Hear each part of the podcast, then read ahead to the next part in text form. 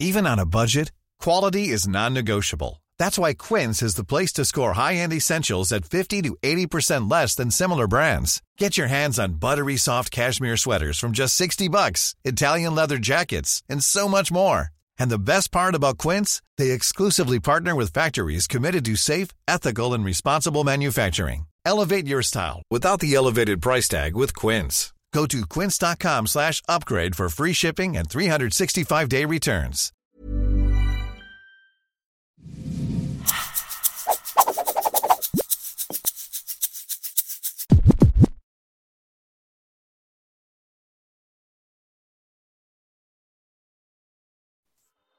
Amigas, amigos, bienvenidos a este bloque de negocios. De negocios, eh, y como siempre, todos los martes traemos información muy, muy, muy importante. Y pues aprovechando, hace rato que no hablamos de marketing. Y ahora vamos a platicar de marketing y hasta puede decir que es un, marketing polémico.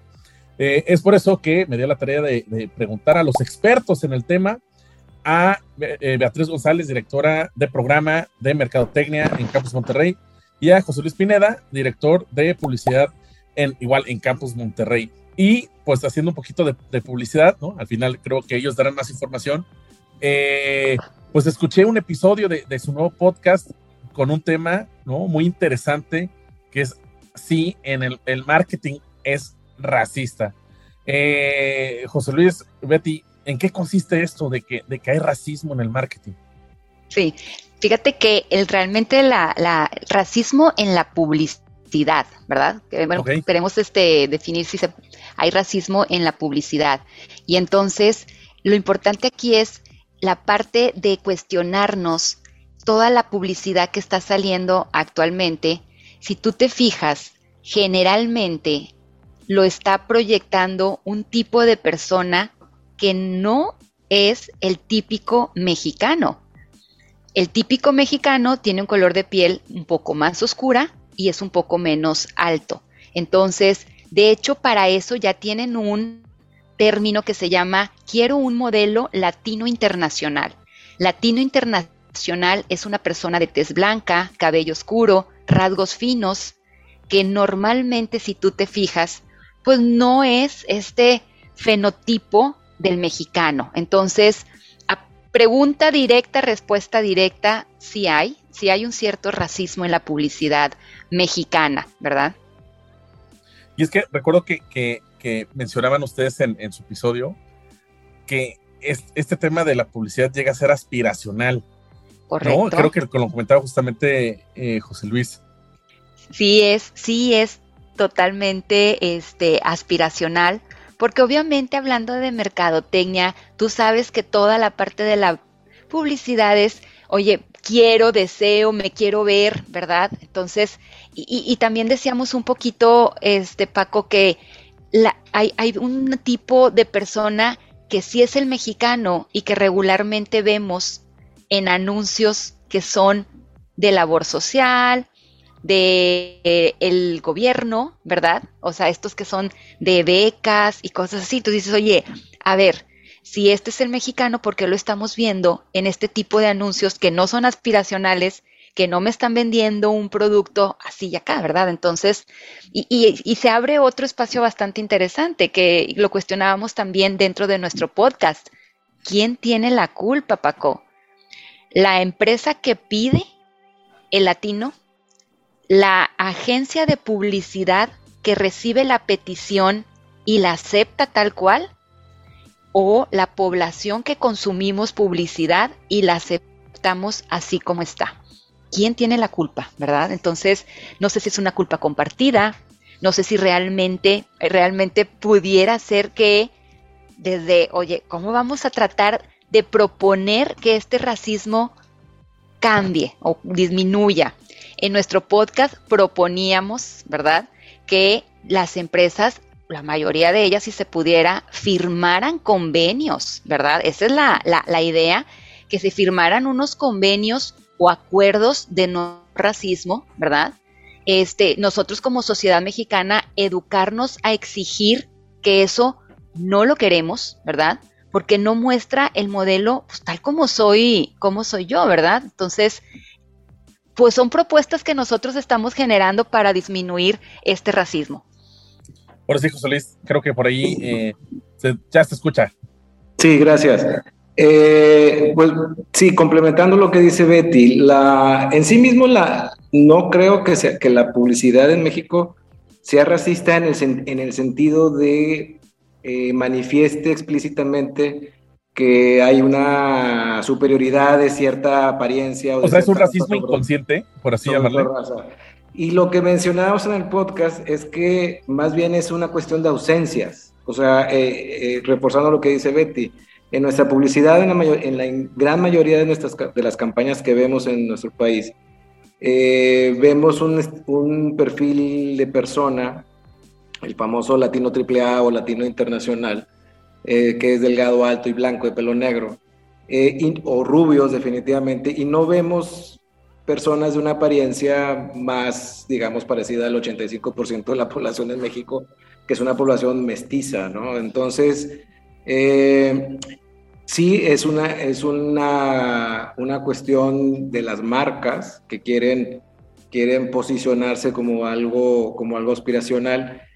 Y yo creo que, bueno, la publicidad es un producto cultural, ¿no? Entonces, como sale de nuestras cabezas, en el fondo habría que aceptar y habría que reconocer que probablemente los mexicanos tenemos algo de racistas. O sea, en, oh. dicho, dicho abiertamente, eh, vemos una persona de tez morena en un flamante auto de, de, gama alta y empezamos a ver lo raro, empezamos a sospechar, porque decimos como que, la como que esa persona no va en ese... Pues ¿qué hizo, no? Para obtener eso. Exactamente, ¿qué hizo, qué hizo para obtener eso? Entonces, probablemente eso es, va, es, algo, es algo muy profundo, ¿no?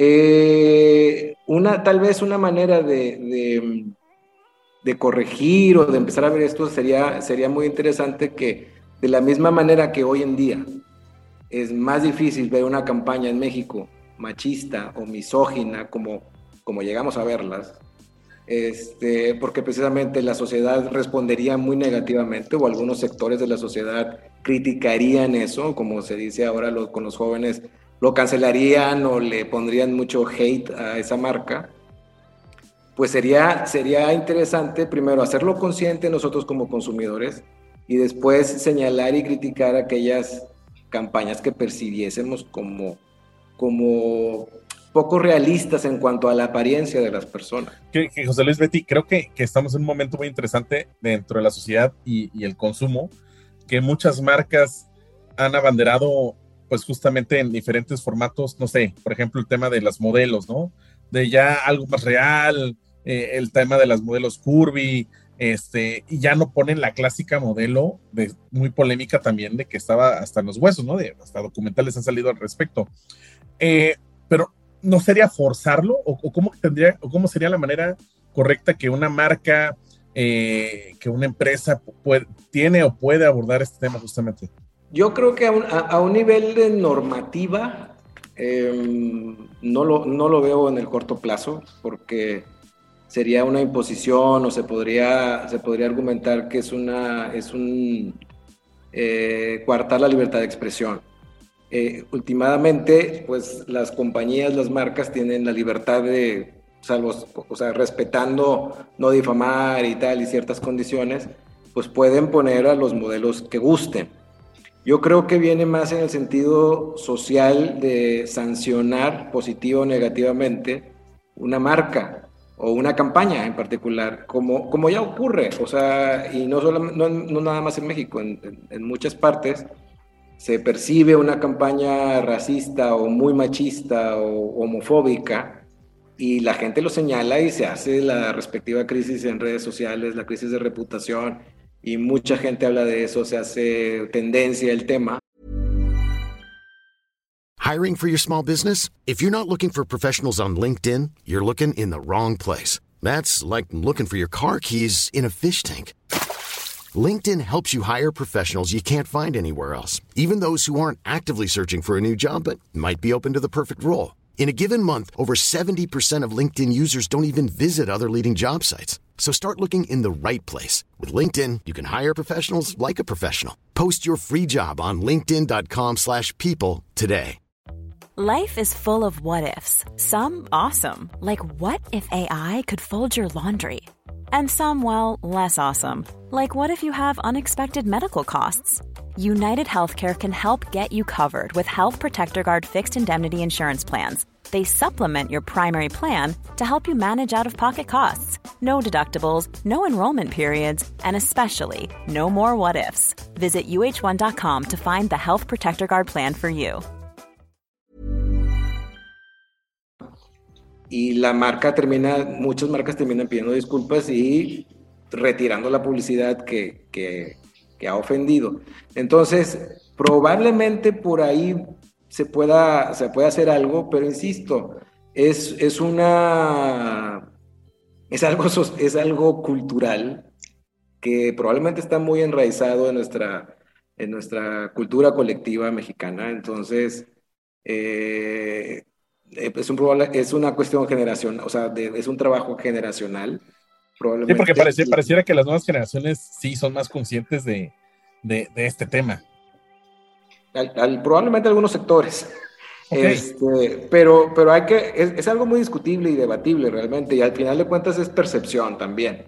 Exactamente, yo creo que es mucho de la percepción. Y ahorita que decía José Luis de algunos anuncios que han sido tachados y sacados y que la marca pide perdón, es porque realmente está demasiado explícito. ¿Estamos de acuerdo? O sea, ahí sí ya. Pero en realidad, y ahorita que cuestionaba Paco, era, hay, sí lo hay. A lo mejor implícito si tú quieres, ¿verdad? Pero cuando se deciden hacerlo explícito es este tipo de, cuestiones, ¿verdad? Pero sí es mucho de percepción, muchísimo es de percepción, entonces cuestionaríamos en este caso es lo que percibes tú, Paco, no sé qué tanto lo perciba José Luis y lo perciba yo, ¿verdad? Y ahí la parte cultural, la parte generacional, ¿qué traes tú en tu cabeza emocionalmente que algo te hace ruido y algo no te va a hacer ruido, ¿verdad? Entonces, sí es muy controversial y muy complicado, creo yo. Este, colegas, eh, para, para, para, cerrar, yo, empresa, si quiero cuidar este tema, ¿qué, ¿cuáles son como que los pasos? ¿Hay una serie de, de, pasos o hay una labor por hacer por parte de las compañías? Yo, eh, en mi opinión, este, no, no es tan complicado porque yo añadiría a esta, a esta ecuación, añadiría otras variables que tienen que ver precisamente con diversidad de género, este, otro tipo de diversidades, ¿no? Entonces, eh, yo creo que las empresas podrían, podrían empezar por buscar explícitamente diversidad en sus equipos de trabajo, o sea, privilegiando el talento, evidentemente, el talento profesional, pero muy conscientemente buscar la diversidad de todo tipo en los, en los equipos de trabajo. Porque de esa forma, la diversidad, aparte de que te, te abre el panorama de creatividad y la, la variedad de ideas, eh, también alguien del equipo te va a decir, oye, eso está mal, eso, eso podría herir esa susceptibilidad. O sea, yo siempre he dicho, en un, en un equipo de trabajo formado por, exclusivamente por hombres heterosexuales, se corre más el riesgo de tener una campaña que podría ser machista o homofóbica. Entonces, la por ahí por, empezaríamos por la diversidad.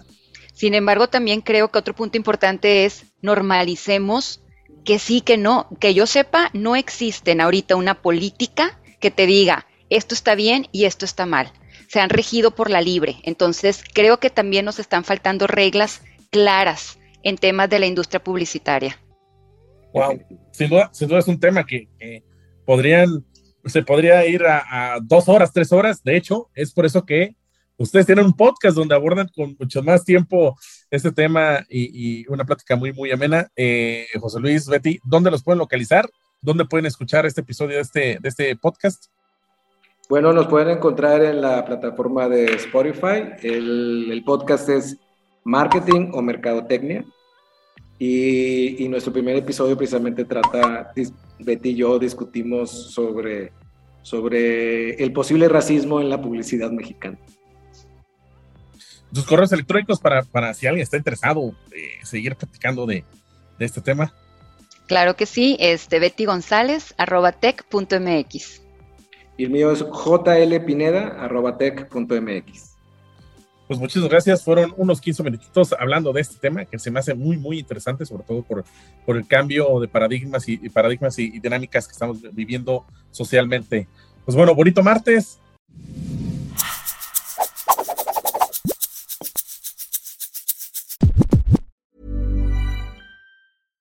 Mom deserves the best, and there's no better place to shop for Mother's Day than Whole Foods Market. They're your destination for unbeatable savings, from premium gifts to show-stopping flowers and irresistible desserts. Start by saving 33% with Prime on all body care and candles. Then get a 15-stem bunch of tulips for just $9.99 each with Prime. Round out Mom's menu with festive rosé, irresistible berry chantilly cake, and more special treats. Come celebrate Mother's Day at Whole Foods Market.